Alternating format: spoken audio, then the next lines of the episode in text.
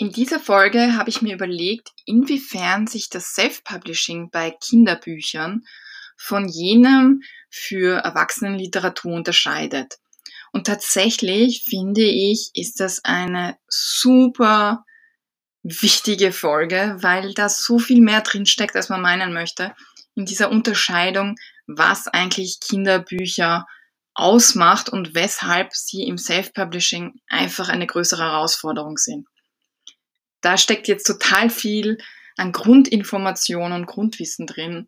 Unbedingt anhören.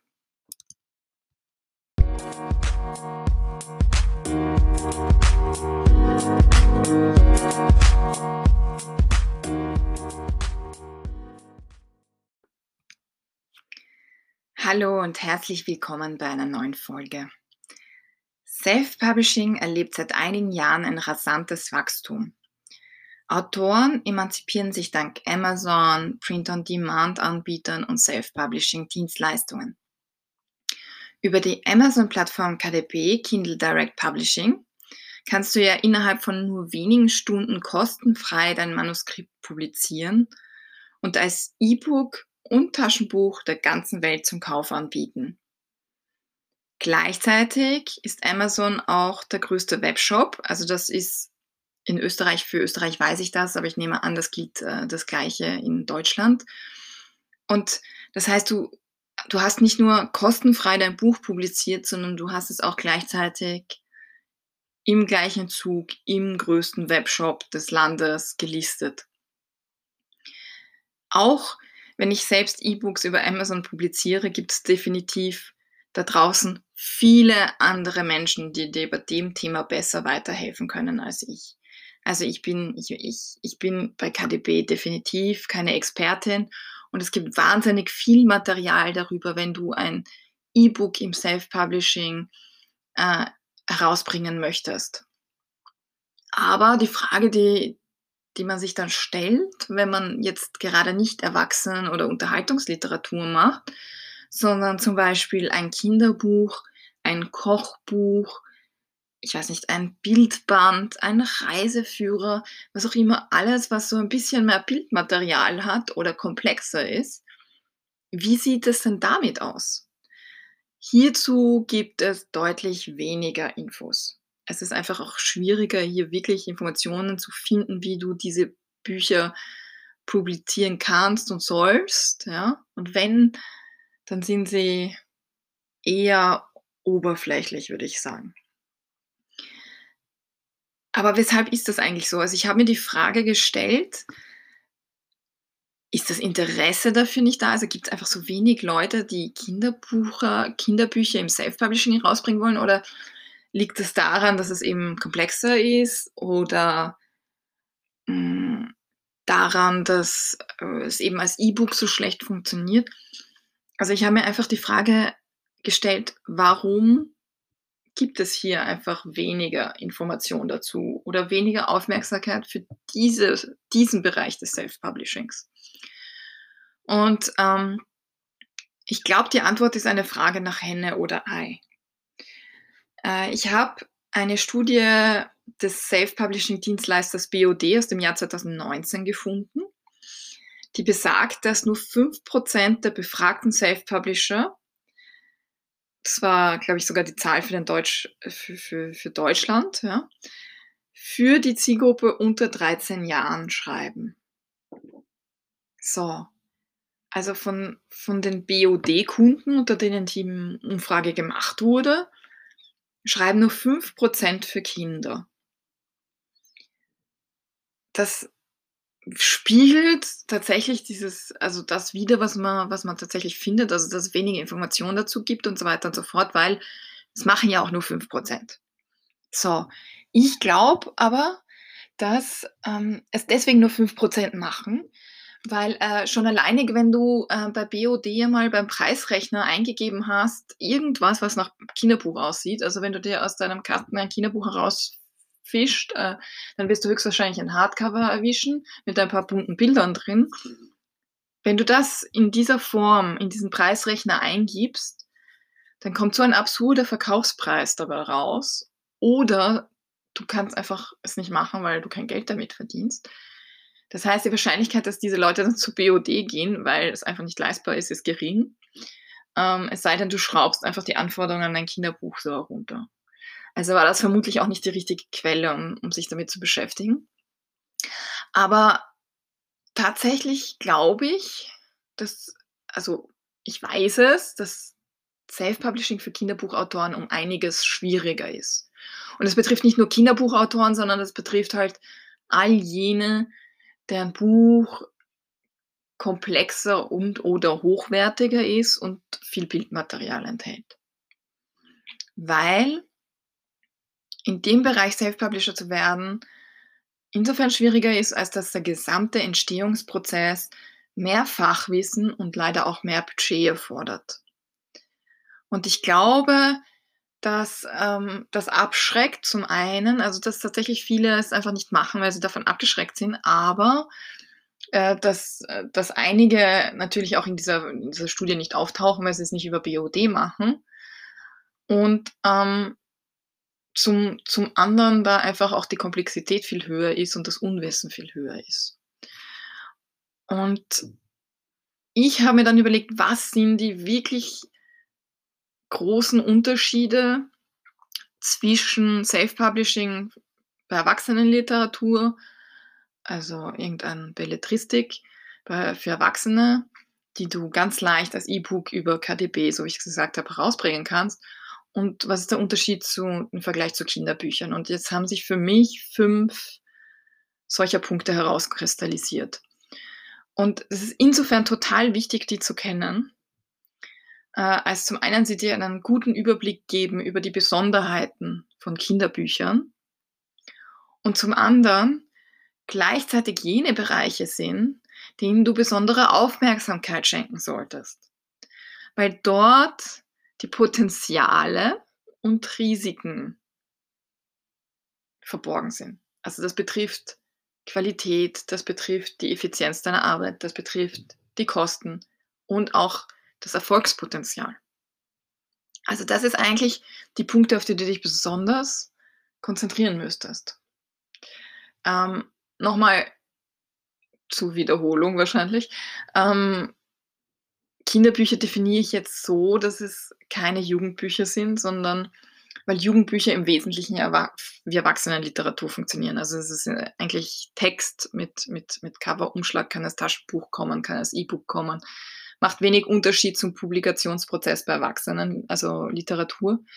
Ich schaue mir jetzt Kinderbücher an, weil sie sich insofern vor allem eben durch Aufmachung und, und Bilder und so weiter unterscheiden. Aber das werde ich jetzt in den fünf Punkten sowieso nochmal aufgreifen. Aber nur schon vorab zur Einschränkung. Also in fünf Punkten unterscheiden sie sich. Erstens der Inhalt. Wie ich schon erwähnt habe, ein ganz markanter Unterschied zwischen Kinderbüchern und Erwachsenenliteratur sind im Allgemeinen die Illustrationen oder jegliche andere Form von Bildmaterial, das oft auch bunt ist weil diese Illustrationen oder dieses Bildmaterial sich massiv auf den Herstellungsprozess auswirkt.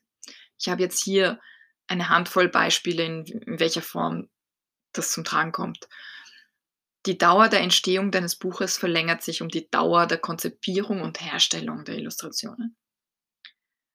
Es ist eine Person mehr am Herstellungsprozess beteiligt, mit der du dich abstimmen, die du briefen und mit der du eine gemeinsame Sprache finden musst. Illustrationen sind üblicherweise die größte einzelne Kostenposition und wirken sich daher massiv auf dein Gesamtbudget aus und damit auf deinen Deckungsbeitrag. Das heißt, wenn du dir ein Gesamtbudget gesetzt hast, ja, dann musst du dir immer ansehen, welchen Teil dieses Budgets machen die Illustrationen aus. Und wenn du den dein Budget schon mit Illustrationen sozusagen ausschöpft, bleibt dir ja nichts mehr für Druck und Vermarktung übrig. Also das ist, das hat einen massiven Einfluss sozusagen auf, auf wirklich die Kostenstruktur deines Buches. Es ist eine Position, in der man die Professionalität deines, also das, das, das, deine Qualität als Self-Publisher erkennen kann. Und somit auch gleichzeitig natürlich ein Risikofaktor, dass man deine Unerfahrenheit erkennen kann. Weil ähm, sparst du daran oder kennst du dich mit den, also mit den Eigenschaften von Bildern und Illustrationen nicht aus, ja? Also was die auch brauchen, dann kannst du weder den Illustrator bewerten noch ihn briefen, beziehungsweise wird es vielleicht entsprechend in schlechter Qualität beim Druck rauskommen. Oder du hast gar sogar gesagt, du musst so stark sparen, dass, dass du einen ganz miesen, unerfahrenen Illustrator dir ausgesucht hast, dann wird das auch nicht professionell rüberkommen, weil man das einfach sieht. Ja? Ähm, kostet dann trotzdem meistens eine Lawine Geld und äh, hat sich dann so richtig nicht gelohnt. Also es ist durchaus einfach auch ein, ein, ein, ein Risikofaktor. Und dann kommt noch die rechtliche Seite hinzu, weil du musst dich ja um die Verwaltung von Bildrechten kümmern. Äh, du kannst ja nicht einfach über die Bilder verfügen, sondern du kaufst die Rechte, diese Bilder abbilden zu dürfen. Und ähm, das heißt, das Bild gehört auch nicht dir, sondern das Urheberrecht bleibt immer beim Illustrator, sondern du darfst es nur verwenden. Und das kann eingeschränkt sein in einer geografischen Art und Weise, in einer zeitlichen Art und Weise. Das heißt, es wirkt sich auch auf deine Verkaufspotenziale aus. Sprich, wenn du zum Beispiel das Buch nur in einer bestimmten Region verkaufen darfst. Oder zeitlich aus, wenn du es nur über eine gewisse Anzahl an Jahren verkaufen darfst. Es kann sich aber auch auf deine laufenden Einnahmen auswirken, wenn du zum Beispiel Tantiemen mit dem Illustrator teilst. In der Praxis bedeutet das einfach kurz zusammengefasst, du kannst ein Kinderbuch nicht so rasch und spontan auf den Markt werfen, wie das bei Unterhaltungsliteratur für Erwachsene möglich wäre. Also es gibt ja so Serienautoren, die in einem affenartigen Tempo, also absolut bewundernswert rasch, äh, ihre Bücher raushauen und ihre, ihre Leser haben und das funktioniert prächtig und ich kann das nur bewundern. Nur wird dir das bei Kinderbüchern nicht gelingen. Also zum einen äh, aus der zeitlichen Komponente heraus, weil du einfach mehr Zeit brauchst, diese Illustrationen umzusetzen und, und, und das abzustimmen und, und der Produktionsprozess ein anderer ist. Und zweitens auch, weil das einfach auch mehr Geld kostet und du wahrscheinlich, also mir geht es zumindest so, ich habe einfach nicht ähm, das Geld, äh, 20 Bücher im Jahr zu machen. Ich habe nicht mal das Geld, 10 Bücher im Jahr zu machen. Es ist einfach restriktiv. Ja? KDB kostet nichts, da kann, das heißt also das Lektorat und das Cover, das ist überschaubar. Das hast du eine Chance, das auch einzunehmen, bevor du die nächsten Investitionen machst. Also komplett andere Welt, ähm, die sich eben massiv auf, auf zeitlicher und finanzielle Komponente auswirken. Und ähm, was ich dir hier an dieser Stelle gleich mitgeben will, dadurch, dass es so einen Einfluss auf die Gesamtkalkulation hat, bitte schau dir das wirklich immer von Anfang an an und versuche alle Positionen einzubringen. Ich werde das später, glaube ich, nochmal erwähnen, weil, weil ich einfach so oft erlebe, dass gewisse Dinge dann scheitern, weil das Budget dafür nicht da ist, weil die Kalkulation am Anfang nicht gestimmt hat. So, das ist einmal der erste Punkt. Inwiefern sich Kinderbücher unterscheiden sich schon mal anhand des Inhaltes und das allein hat schon eine massive Auswirkung. Das zweite ist das, Form, das Format und die Ausführung. Kinderbücher werden nach wie vor zu einem überwiegenden Teil als Printausgabe gekauft. Also insbesondere solche mit großem Bildanteil natürlich. Also ich habe leider keine Zahl gefunden. Es gibt also also wahrscheinlich kann man sie kaufen. Die Möglichkeit habe ich jetzt einfach noch nicht. Ich suche immer nach, nach Zahlen, die verfügbar sind. Aber meiner Meinung nach, und ich habe das auch schon in Foren gefragt, ähm, wird zum Beispiel bei Bilderbüchern der Anteil an Printausgaben bei über 95 Prozent liegen. Also klar, du kannst es als PDF nehmen und ich weiß nicht was, aber trotzdem, Bilderbücher werden als Print gekauft, ja, im Wesentlichen. Ja. Das ist schlecht zu konvertieren, du kannst, also das ist kaum anders umsetzbar, ja. Im deutschsprachigen Raum ist auch das Hardcover, also der feste Einband, ein, nach wie vor der Standard bei Kinderbüchern. Ähm, und Bilderbücher werden zusätzlich auch oft in größeren Formaten, also zum Beispiel A4 veröffentlicht. Und die Steigerung des Ganzen ist noch das Pappbilderbuch, das also für die Allerkleinsten man produzieren könnte. Und all diese Dinge, also Farbdruck, hochwertigeres und festeres Papier, größere Formate, fester Einband, gutes Aufschlageverhalten. Das ist also, wenn man das Buch aufschlägt, dass es tatsächlich mit offenen Seiten liegen bleibt. Das erzielt man mit sogenannter Fadenheftung, Fadenbindung. Ähm, das sind alles Kostentreiber. Und oft ist es ja auch so, dass bei Kinderbüchern dann auch noch eine ökologische Komponente dazu kommt, weil also das entweder von, von, von der Sicherheit her, zum Beispiel unbedenkliche Druckfarben, wenn das für die ganz Kleinen ist, aber auch von den Werten her oft ähm, etwas ist, was, was, was Self-Publisher und auch Verlage mittlerweile, wo ein gewisser Wert drauf legt, gelegt wird über, über auf ökologische Parameter wie äh, FSC-Papier oder CO2 äh, neutraler Druck oder sonst irgendwas. Ja. Ähm, das sind alles Kostentreiber, die spezifisch bei Kinderbüchern in besonderem hohen Ausmaße anfallen. Ja. Also es ist sehr unwahrscheinlich, dass in einem Bilderbuch nur schwarz-weiß Illustrationen drin sind. Je älter das Kind wird, desto simpler wird es und desto mehr nähert es sich sozusagen dem der Erwachsenenwelt, buchtechnisch. Ja. Desto höher der Textanteil, desto weniger das Bildmaterial. Das Bildmaterial wird vielleicht tatsächlich ähm, nur schwarz-weiß sein. Also die Komplexität äh, reduziert sich massiv im Laufe der Jahre. Und ähm, das heißt, je, je älter der Leser, desto eher funktioniert es wie Erwachsenenliteratur, desto mehr fallen wieder von diesen Kostentreibern weg. Aber ich bleibe jetzt einmal wirklich bewusst bei diesem Bilderbuchbeispiel, um, um das wirklich ähm, klar herauszustreichen. Und genau diese hohen Kosten von Punkt 1, also in erster Linie den Illustrationen und eben von Punkt 2, die Ausführung, die alleine zusammen sind schon massive Hürden, um nicht zu sagen Markteintrittsbarrieren.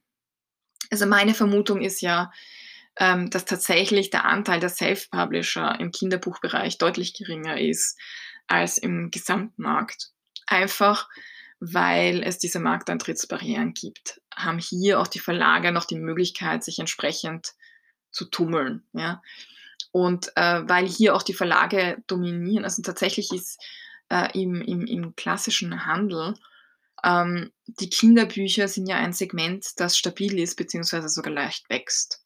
Und ich glaube, das ist mitunter dadurch ähm, geschuldet, dass hier einfach auch eben Print nach wie vor eine große Rolle spielt und äh, diese Bücher nach wie vor entsprechend gekauft werden und es dafür sozusagen keinen Ersatz gibt. Ähm, selbst wenn du grundsätzlich imstande bist, für diese Investition aufzukommen, so ähm, kann anfängliche Unerfahrenheit im Self-Publishing sich trotzdem in zweierlei Hinsicht ähm, auswirken. Das eine ist, ähm, du, es ist mit relativ viel Know-how schon verbunden. Also alle, gerade diese Bereiche mit Illustration, Grafik, Druck und so weiter und so fort. Dieses Know-how muss man sich erst einmal aneignen. Und das zweite ist, ähm, gerade wenn du unerfahren bist und dieses Know-how nicht besitzt, ist die Wahrscheinlichkeit sehr hoch, dass du viel zu viel für deinen ersten Titel bezahlst. Die gute Nachricht ist, ähm, das Know-how kann man sich aneignen. Also ich hoffe sogar, dass ich dir dabei behilflich sein kann. Und äh, das Zweite ist, äh, wenn du bei deinem ersten Titel zu viel gezahlt hast, ist die Wahrscheinlichkeit sehr groß, dass es Einsparungspotenziale gibt. Also mit dem Erfahrungswerten, mit dem Know-how geht einher, dass, dass du trotzdem einiges von diesen Kosten auch wieder relativieren kannst. Und viele Dinge kosten einfach für ein Buch entsprechend mehr, als wenn du sagst, ähm, du betreust schon mehrere Bücher, du lässt mehrere Bücher produzieren, womöglich gleichzeitig produzieren, äh, beziehungsweise du hast einfach Erfahrungswerte, du weißt, ähm, wofür du zahlen willst und wofür nicht. Das alles wirkt sich aus. Also diesbezüglich nicht verzweifeln, selbst wenn du schon eins gemacht hast. Ähm, da ist durchaus wirklich noch viel Spielraum drin.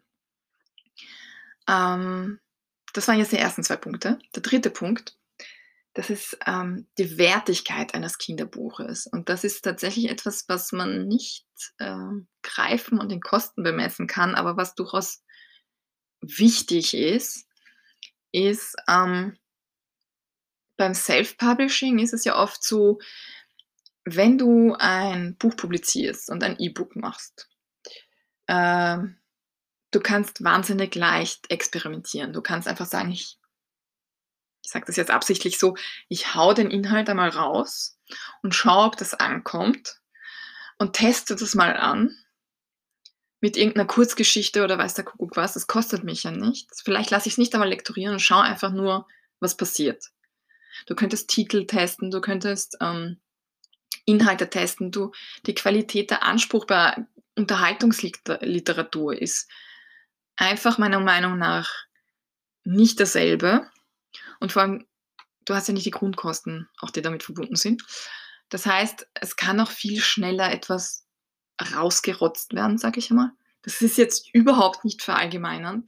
Ich möchte es überhaupt nicht damit sagen, dass Self-Publisher äh, im, im Bereich Unterhaltungsliteratur irgendeinen Schrott raushauen und dass die da immer sich das Lektorat spannen. Überhaupt nicht. Aber du hast diese Möglichkeit. Bei Kinderbüchern fehlte diese Möglichkeit. Das ist das eine. Und das andere ist, da gibt es so einen Faktor, und das ist jetzt eine persönliche Vermutung, dass der Qualitätsanspruch bei Kinderbüchern höher ist. Und ich glaube, das resultiert daraus, dass die Käufer bei den Lesern einen gewissen Effekt erzielen wollen. Also die Käufer sind ja trotzdem meistens Eltern und die Leser dann die Kinder. Und da ist so ein gewisser Anspruch, dass ein, ein, ein Buch trotzdem einen gewissen Zusatznutzen noch haben soll. Das könnte sein, dass Werte vermittelt werden sollen im Inhalt, dass ähm, Sachinformationen vermittelt werden sollen, dass es über Wochen, Monate, vielleicht sogar Jahre als Einschlafritual dienen soll, dass es das Lesen schmackhaft machen soll. Also das alles sind ja Punkte, wo die Qualität stimmen muss. Äh, bei den Sachinformationen, man verlässt sich darauf, dass wenn man ein Sachbuch für Kinder kauft, man verlässt sich darauf, dass dort die Inhalte stimmen. Das tut man natürlich auch bei Erwachsenen. Aber wenn dort drei Rechtschreibfehler drin sind, ist das mir persönlich, wenn das ein Buch für mich ist, denke ich mir, okay, wie gut wird die Sachinformation sein? Das ist einmal das eine. Aber wenn es Unterhaltungsliteratur ist, ist das ja fast wurscht, weil es geht mir ja um die Unterhaltung. Bei einem Kinderbuch bin ich da viel ähm, empfindlicher. Ganz einfach, weil ich sage, das Kind soll ja auch mit dem Lesen auch die Rechtschreibung, die richtige, kennenlernen. Und ähm, ich glaube einfach, dass die Käufer so zwischen den Zeilen immer einen Zusatznutzen von deinem Buch erwarten. Und es ähm, kann auch nur sein, dass eine gewisse Ästhetik geschult wird. Also manche kaufen gern besonders schöne Kinderbücher, weil sie einfach mit ihren Kindern die Ästhetik von Illustration und Bebilderung und so weiter entdecken möchten.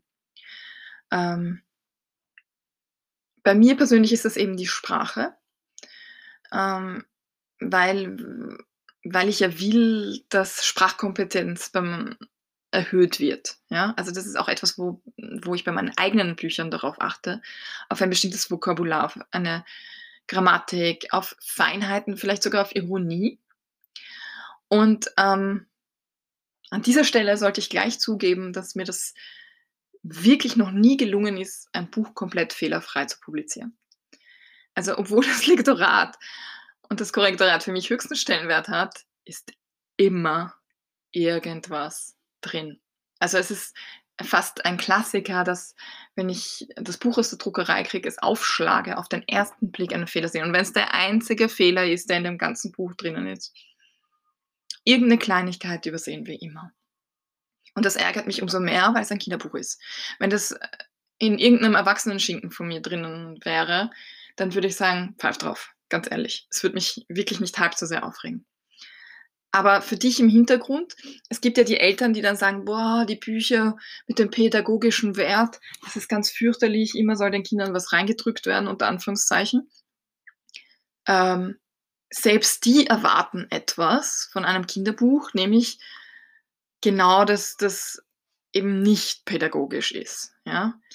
Äh, es soll dann dieses Revoluzer und so weiter und das muss ja auch irgendwie transportiert werden. Das muss sich ja auch überall dann widerspiegeln. Ähm, auf das musst du ja dann auch achten. Also es geht jetzt nicht nur rein um eine Geschichte, die du erzählst, sondern es steht immer auch irgendwas zwischen den Zeilen. Und das ist bei Kinderbüchern meiner Ansicht nach nochmal viel wichtiger. Und ähm, das ist etwas, was man als Self-Publisher auch im Kopf haben sollte. Und deswegen habe ich es als Unterscheidungskriterium reingenommen, weil, weil, weil es einfach so ein bisschen überlegter sein muss. Der vierte Punkt. Also der vierte und der fünfte Punkt hängen tatsächlich zusammen und ähm, sind Besonderheiten, die auftreten eigentlich nach dem Publikationszeitpunkt. Der vierte Punkt ist die Vertriebskanäle. Wenn du dir anschaust, welche Informationen es zum Self-Publishing gibt, dann wirst du bemerken, dass der Onlinehandel und E-Books einfach die zentralen Themen sind. Also insbesondere Amazon natürlich, ähm, aber generell ähm, ist der Fokus einfach wahnsinnig auf Vertrieb online und E-Book. Doch bei Kinderbüchern funktionieren ja E-Books nicht so gut. Zum einen, weil sie schlichtweg schwerer zu konvertieren sind. Sie sind auch teurer zu konvertieren, aber weil sie eben komplexer sind. Und tatsächlich ähm, ist es ja so, dass ähm, eben aufgrund dessen auch, aber glaube ich auch aus einem Erlebnis heraus, der man oft, also gerade wenn die Kinder kleiner sind, dieses Vorlesen und so weiter, de, viele Menschen legen da, glaube ich, auch wirklich Wert drauf, ein Buch in der Hand zu halten. Sei es jetzt äh, in irgendeiner Form irgendwie um dieses Gut des Buches hochzuhalten und diese Tradition, sei es ähm, um ein haptisches Erlebnis zu haben, sei es damit die Kinder es an, wirklich angreifen können, ähm, von allen Seiten anschauen können und so weiter und so fort. Weil aber auch die Farbe ist ein Thema, die du auf E-Readern zum Beispiel nicht hast. Ähm, ähm, die Größe ist ein Thema, die Schrift und so weiter und so fort. Also da, die, da ist die Komplexität zugegeben. Und dann gibt es etwas, was ich also persönlich glaube, ist, dass die Leute Bücher, Kinderbücher gerne kaufen. Also ich glaube, es ist einfach ein schönes Erlebnis, ein Kinderbuch zu kaufen. Die Leute greifen es gern an, sie stöbern gerne in ihnen, sie schauen sich gern die Illustrationen an. Und das führt natürlich dazu, dass sie das Ganze in, also Print-Version natürlich machen wollen und dass ein nach wie vor beträchtlicher Anteil im Handel erworben wird. Und ähm, neben dem persönlichen Wunsch, den du vielleicht hast, dass dein Titel einmal in der Buchhandlung um die Ecke zu finden ist, gibt es meiner Meinung nach auch einen Faktor, der das äh, tatsächlich verstärkt, diesen Drang in den Handel, in den äh, stationären Handel. Um, und zwar, ein Kinderbuch wird ja nicht von seinem Leser gekauft. Und das ist tatsächlich ein ziemlicher Gamechanger. Weil, also zum einen eben dieses Einkaufsvergnügen reinspielt, weil also sowohl Eltern als auch Kinder einfach da gerne reinschauen, glaube ich. Aber zum anderen ist es ja so, man muss sich ja vorstellen, ähm, wenn jemand ein Kinderbuch kauft und vielleicht ist das Kind auch gar nicht dabei, ähm, dann ist ja der Bedarf an Beratung und Empfehlung viel höher. Und das wiederum spricht dafür, es in einem Geschäft zu kaufen. Also natürlich auf Amazon hast du der und das kauft auch dies, ist eigentlich eine super Funktion, keine Frage. Aber ich glaube trotzdem, dass der Anteil der, ähm, also am, am, am Gesamtabsatz der Kinderbücher, der Anteil des Buchhandels höher ist als über den gesamten Buchmarkt. Also sprich, dass Kinderbücher in einem höheren Verhältnis im Handel gekauft werden, als das für das durchschnittliche Buch der Fall ist. Und ähm, da tut sich natürlich ein gewisses Problem aus. Nämlich, dass viele Self-Publisher es aus unterschiedlichen Gründen nicht in den Buchhandel schaffen oder dort nicht rein wollen. Und damit ähm, bleibt ihnen mindestens die Hälfte des Buchmarktes verschlossen. Ähm, da noch mal ein kleiner Einwurf in eine Richtung, die ich gerade vorher erwähnt hatte. Zum Thema Buchhandel und wie man dort reinkommt, arbeite ich gerade einen, äh, einen Beitrag aus. Und äh, der hat mir wieder vor Augen geführt, dass der Weg in den Handel tatsächlich bei der Planung des Buches und dessen Kalkulation beginnt. Also, dass sich das ganz am Anfang entscheidet, ob du hinten raus die Möglichkeit hast, in den Buchhandel zu gehen. Weil viele Self-Publisher sind einfach zu spät dran und haben dann so eine geringe Marge, dass sie es sich schlichtweg nicht mehr leisten können, selbst wenn sie wollten, ihr Buch im Buchhandel zu vertreiben. Nur als am Rande erwähnt, das ist eine Marge von 35 Prozent, die üblicherweise gezahlt wird äh, vom Nettoverkaufspreis. Und ähm, das musst du natürlich einkalkulieren. Wenn das nicht drinnen ist, dann kannst du, du kannst ja kannst deine Bücher gleich verschenken gehen, ne? Ist klar. Ähm, und, und somit, also falls das für dich ein Thema ist, musst du einfach ganz am Anfang das schon in deiner Planung berücksichtigen. Äh, in dem Fall würde ich dir empfehlen, dann den Beitrag zu hören bzw. zu lesen, der dann noch kommen wird. Ich schätze, äh, dass sich das mit äh, der zweiten Oktoberhälfte, Anfang November irgendwann ausgehen wird. Ähm, das ist jetzt einmal von, von, wenn wir nur über den Vertriebskanal stationärer Buchhandel sprechen. Ja? Wenn du dort nicht reinkommst, ist einmal die Hälfte weg. Und bei Kinderbüchern gibt es ja auch noch andere Vertriebskanäle, die überproportional stark sind, beziehungsweise die eigentlich fast nur für Kinderbücher gelten. Das eine sind zum Beispiel öffentliche Büchereien und das andere sind Schulen. Also du merkst, die Herausforderung ist es eigentlich, all diese Kanäle erst einmal zu denen einen Zugang zu finden und die dann auch noch zu bedienen. Und das ist äh, natürlich ein massives Unterscheidungsmerkmal, weil einfach ähm, dir hier ein viel größerer Anteil des Marktes verschlossen bliebe, wenn du die alle nicht ansprechen würdest. Also ähm, ein Autor, der irgendeinen Fantasy-Roman schreibt, ähm, kann damit super erfolgreich sein, wenn er das nur als E-Book vertreibt oder halt auf Amazon KDP, wo dann ähm, du auch Taschenbücher kaufen kannst.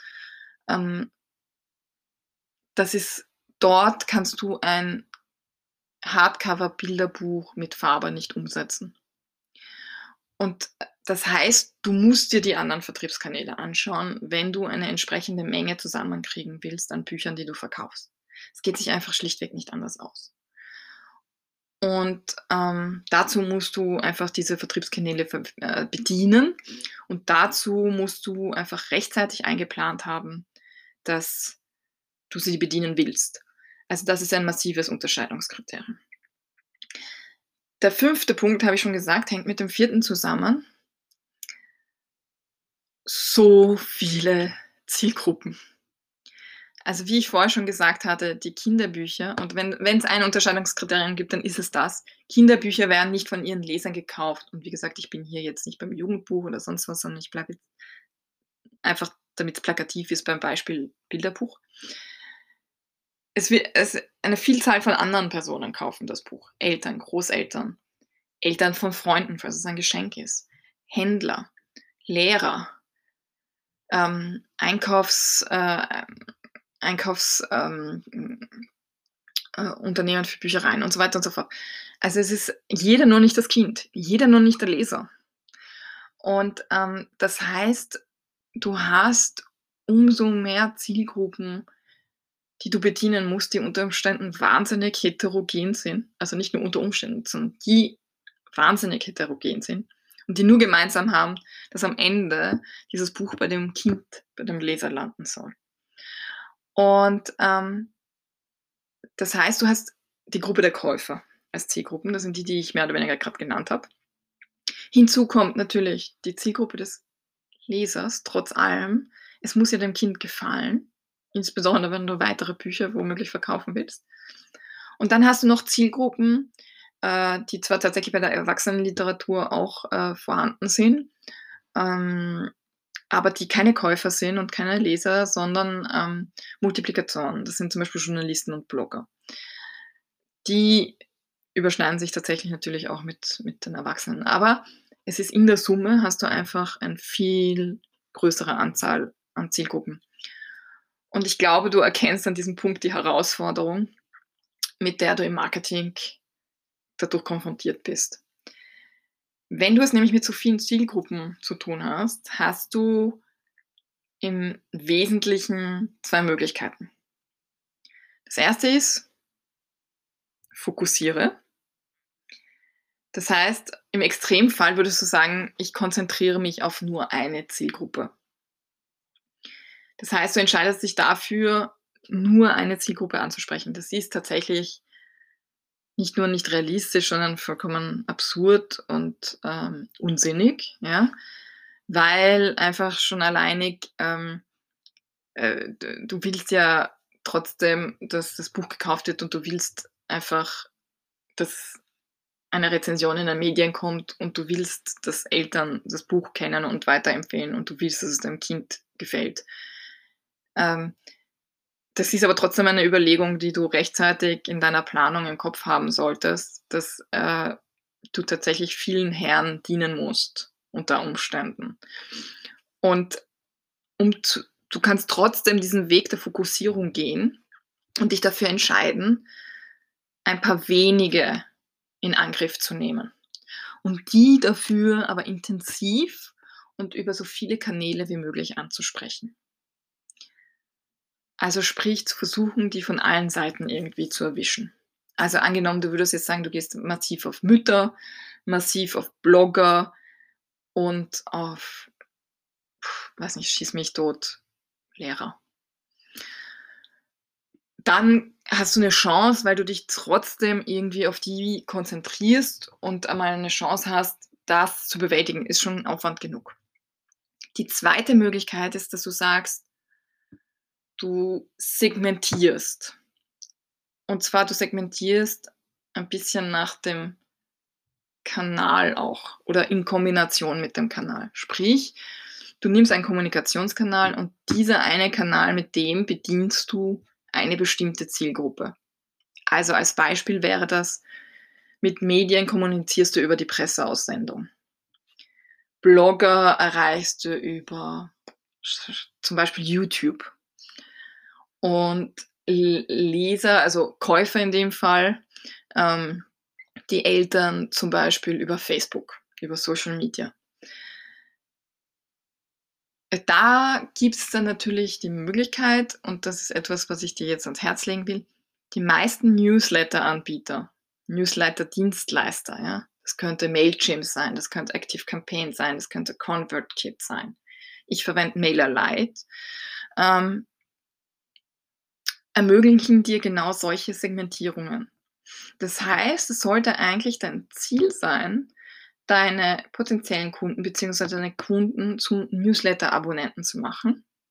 Weil zum einen, die hast du schon gefangen, unter Anführungszeichen, die interessieren sich schon für dich und für deine Produkte. Das heißt, die Wahrscheinlichkeit, dass sie sich das auch anschauen, was du da in die Welt hinausschickst, ist höher.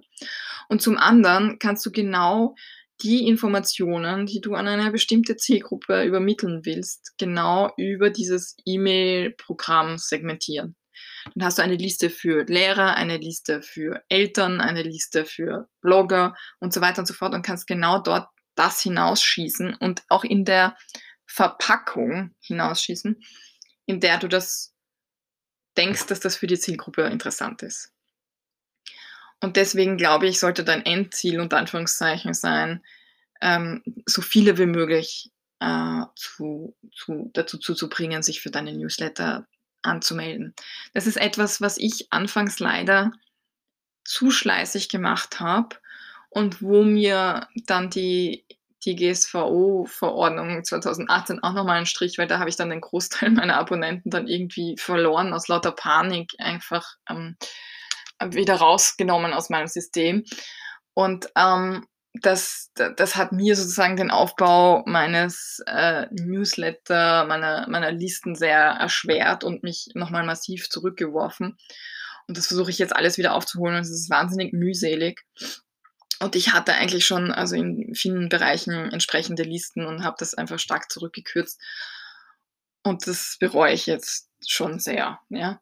Also das kann ich dir nur empfehlen. Bleib da dran, auch wenn das am Anfang langsam ist. Schau, dass es die Möglichkeit gibt. Schau, dass du es immer erwähnst. Ähm, ist wichtig. In beiden Fällen, egal ob du jetzt fokussierst, also sprich einfach dir ein paar Zielgruppen heraussuchst, oder dann einfach den Weg der Segmentierung gehst, indem du einfach ähm, dir überlegst, welche Kanäle kann ich verwenden und wen kann ich über diese Kanäle ansprechen, ja, und wer schaut eigentlich, also welche Zielgruppe nutzt besonders welchen Kanal. Und damit das nicht alles durcheinander, damit du nicht durcheinander kommst, also kannst du diese Segmentierungsgeschichte machen. In jedem Fall musst du äh, mit äh, einer kleineren Basis beginnen. Ja? Du musst dich für ein paar entscheiden, sei es für ein paar Kanäle, sei es für ein paar Zielgruppen. Ähm, weil du es sonst einfach nicht bewältigen kannst. Ja? Es ist einfach zu viel Aufwand, ähm, das schaffst du zeitlich nicht. Und mit der Zeit, wenn sich das eingespielt hat, wenn du auch das ein bisschen beobachten konntest und sehen konntest, was funktioniert für dich und was nicht, oder welcher Kanal funktioniert mit welcher Zielgruppe, ähm, dann äh, kannst du ausweiten und das Spektrum langsam erweitern. Ich würde nicht versuchen, gleich alles mal allem zu machen. Das ist äh, ähm, da fängst du bei allem klein an, das ist auch extrem frustrierend. Ich würde schauen, dass du irgendwo schon mal Fuß gefasst hast und von dort aus aus einer gesicherten und erfahreneren Basis ähm, auszubauen. Beim Thema Zielgruppe gibt es aber noch einen großen Punkt, der ganz wichtig ist, ähm, wenn du dir überlegst, wie du das angehen willst, den ich dir mitgeben will als Denkanstoß. Und zwar die Leser selbst, also die Kinder entwachsen deiner, deinen Büchern. Wenn du was für Kinder machst, also das ist ja meistens für eine Altersgruppe von zwei, drei Jahren, ja, Bilderbücher, drei bis sechs Jahre, meine Ziel Kernzielgruppe ist acht bis zehn Jahre. Ähm, heißt nicht, dass links und rechts nicht welche dazukommen, aber ich rede jetzt so, so vom wesentlichen Kern. Die Kinder entwachsen dem. Und ähm, wenn du schon mehrere Bücher hast, kannst du natürlich sagen, dieses Kind mag dann eins nach dem anderen lesen, aber für alle weiteren, die in zwei Jahren kommen, ist das Kind wahrscheinlich schon zu alt. Also insofern es nicht ein jüngeres Geschwisterchen hat, und das ist statistisch gesehen eins, ja, ähm, dann äh, musst du auch schon das ältere Geschwisterchen erwischt haben, um das jüngere noch zu erwischen. Aber ähm, sei, sei dir dessen bewusst, dass wenn du dich äh, nur auf Eltern fokussierst, äh, die Eltern irgendwann weg sind, weil sie sich nicht mehr dafür interessieren, weil ihre Kinder zu alt sind. Das heißt, ich würde dir empfehlen, dass du immer auch eine Zielgruppe wählst von Anfang an, die du von Anfang an wirklich intensiver ansprichst, mit denen du eine langfristige Bindung eingehen kannst, ja, die stetiger sind. Das sind eben zum Beispiel Händler oder Lehrer oder Blogger, da ist einfach viel mehr langfristige Perspektive drin. Und über die kannst du dann mit der Beziehung, die du mit denen aufgebaut hast, kannst du dann auch jedes Mal deinen Neuerscheinungen äh, entsprechend ähm, vermarkten. Weil äh, es wahnsinnig anstrengend wäre, wenn du immer nur an diesen Eltern dran wärst, abgesehen davon, dass es eben sehr einschränkend ist. Und ähm, wenn ich das jetzt zusammenfassen würde, ja, dass du als Self-Publisher, weil einfach die Welt des Self-Publishings sich um diese Online-Anbieter dreht, weil sich da viel um Amazon dreht. Ähm, wenn du dann auch noch auf, auf dich auf Eltern versteifst, also du merkst, wie restriktiv das ist und wie viel du an Potenzial liegen lässt. Und das möchte ich dir einfach mitgeben, dass du dir von Anfang an äh, da das gesamte Spektrum anschaust und dir überlegst, es ist okay, sich einzelne herauszupicken. Das ist keine Frage. Man schafft schon gar nicht am Anfang mit dem ersten oder zweiten Titel alles mal allen. Schafft man einfach nicht. Aber dass du das Bewusstsein hast und bewusst auswählst, dass du sagst, ich versuche jetzt einmal die anzusprechen. Und wenn ich die anspreche, sei das jetzt der Buchhandel, dann muss das in meiner Kalkulation drin sein, dann muss ich das schaffen, dass ich die bediene. Und ähm, das macht die Komplexität des Self-Publishings bei Kinderbüchern aus, ja, im Wesentlichen. Also die fünf Punkte zusammengefasst sind halt eben der Inhalt, die meistens durch die Illustrationen äh, sehr unterschiedlich ist. Dadurch ähm, auch das Format und die Ausführung, also dass das eben oft in Print ist und ähm, eine gewisse Qualität mitbringen muss, aber auch eine gewisse Wertigkeit auch hat. Also dass, dass ähm, auch der Anspruch an den Inhalt äh, höher ist, meiner Meinung nach. Ähm, dass du andere Vertriebskanäle, also dass du mehr Vertriebskanäle und mehr Möglichkeiten auch hast, aber diese natürlich auch ansprechen musst. Und gleichzeitig, dass du noch mehr Zielgruppen handeln musst und ähm, auch solltest. Und da, das ist die große Herausforderung. Und das, was ich dir wirklich mitgeben will, ist, du solltest genau diese Unterschiede im Blick haben und dich bewusst entscheiden, was du machst und was du möchtest und die Optionen für die Zukunft offen halten. Also selbst wenn du jetzt sagst, okay, ich kann mich jetzt nicht gleich auf den Buchhandel konzentrieren, weil ich das einfach in, meiner, in meinem Marketing nicht schaffe und in meinem Budget nicht schaffe, auch die noch mitzunehmen, sondern vielleicht nur im Kleinen, dann solltest du dir nicht ähm, die Option aus Unwissenheit verbauen. Und ähm, ja, klar, es ist komplexer äh, im Self-Publishing ein Kinderbuch in entsprechender Ausführung herauszubringen. Und es ist kostenintensiver. Aber das Know-how kann man sich aneignen. Und auch tatsächlich kann man auch ähm, Budgets, wenn man sie denn nicht selbst hat, kann man die auch auftreiben. Also es sind keine endgültigen Barrieren. Und ähm, wenn man all diese sachlichen Komponenten zusammenführt, ja, musst du in erster Linie einfach bereit sein, zu planen, zu lernen und langfristig zu denken und zu organisieren. Wenn, wenn du diesen langen Atem hast und bereit bist, äh, dieses Projekt anzugehen, dann ist das alles machbar. Und das Schöne ist, es ist, ähm, auf Englisch heißt es rewarding. Es ist so, es hat etwas Belohnendes. Es ist so ähm, eine positive, ein, eine positive Beschäftigung, ein positiver Job. Ähm, wenn du dann einmal eine Lesung machst, also mit den Kindern zusammen dieses Buch zu lesen, was für die teilweise für einen Spaß haben, wie sehr dir das interessiert, ähm, wie die mitfiebern können. Ähm, das ist wahnsinnig belohnend, dieses Buch in der Hand zu halten ähm, tatsächlich wirklich in gedruckter Form auch, ja. Das hat, ähm, ich weiß gar nicht, wie man das ausdrücken Ich glaube, das merkt man gerade, weil ich so nachdenken muss. Ich finde gar nicht die Wörter. Und, und ich liebe meinen Job, aber ich, ich kann es nicht mal in Worte fassen. Das hat, es, es hinterlässt etwas. Und ich muss immer wieder an, wenn, wenn, wenn ich an dem Punkt bin, zu zweifeln oder oder ähm, es irgendein Projekt mich zur Weißglut treibt. Äh, an, an dem Punkt denke ich immer an, an eine von zwei Bildern. Das eine ist, äh, als ich meiner Tochter einmal gesagt habe nach dem ersten Buch, so, ich habe das Buch gemacht und jetzt äh, höre ich wieder auf mit den Büchern und sie bitterlich angefangen hat zu weinen, ähm, weil ihr das so, also sie das so toll fand, dass ich Bücher mache, ja, weil das für sie so auch so einen hohen Wert hatte und und sie das auch begreifen konnte, was ich mache. Für sie das so äh, einfach ähm, im wahrsten Sinn des Wortes, sie verstanden hat, was ich mache, bis zu einem gewissen Grad. Und da etwas zum Angreifen und Anschauen am Ende des Tages da war.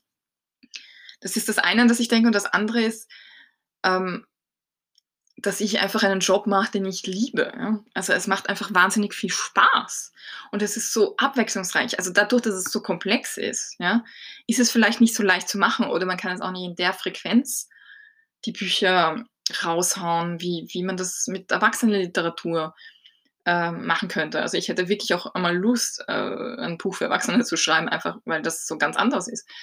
Aber diese Abwechslung, die so ein Projekt mit sich bringt, diese Freude an den Illustrationen, an der Produktion, an dem Tüfteln, an daran, das Buch zu vermarkten, ähm, das dann eben Kindern vorzulesen, in einer Schule eine Lesung zu machen, einen Workshop zu machen, das ist schon was, das ist eine Abwechslung und, und man lernt auch gleichzeitig viel über das Unternehmertum und über sich hinauszuwachsen die, die, also die sucht seinesgleichen in Wahrheit. Ja, ich glaube, das ist so jetzt glaube ich, ist der Zeitpunkt, den Punkt zu machen. Nora, ähm, ja, schwierig, aber toll. Könnte man fast als Überschrift nehmen. Also, ähm, vielen Dank für deine Zeit und viel Erfolg und bis zum nächsten Mal.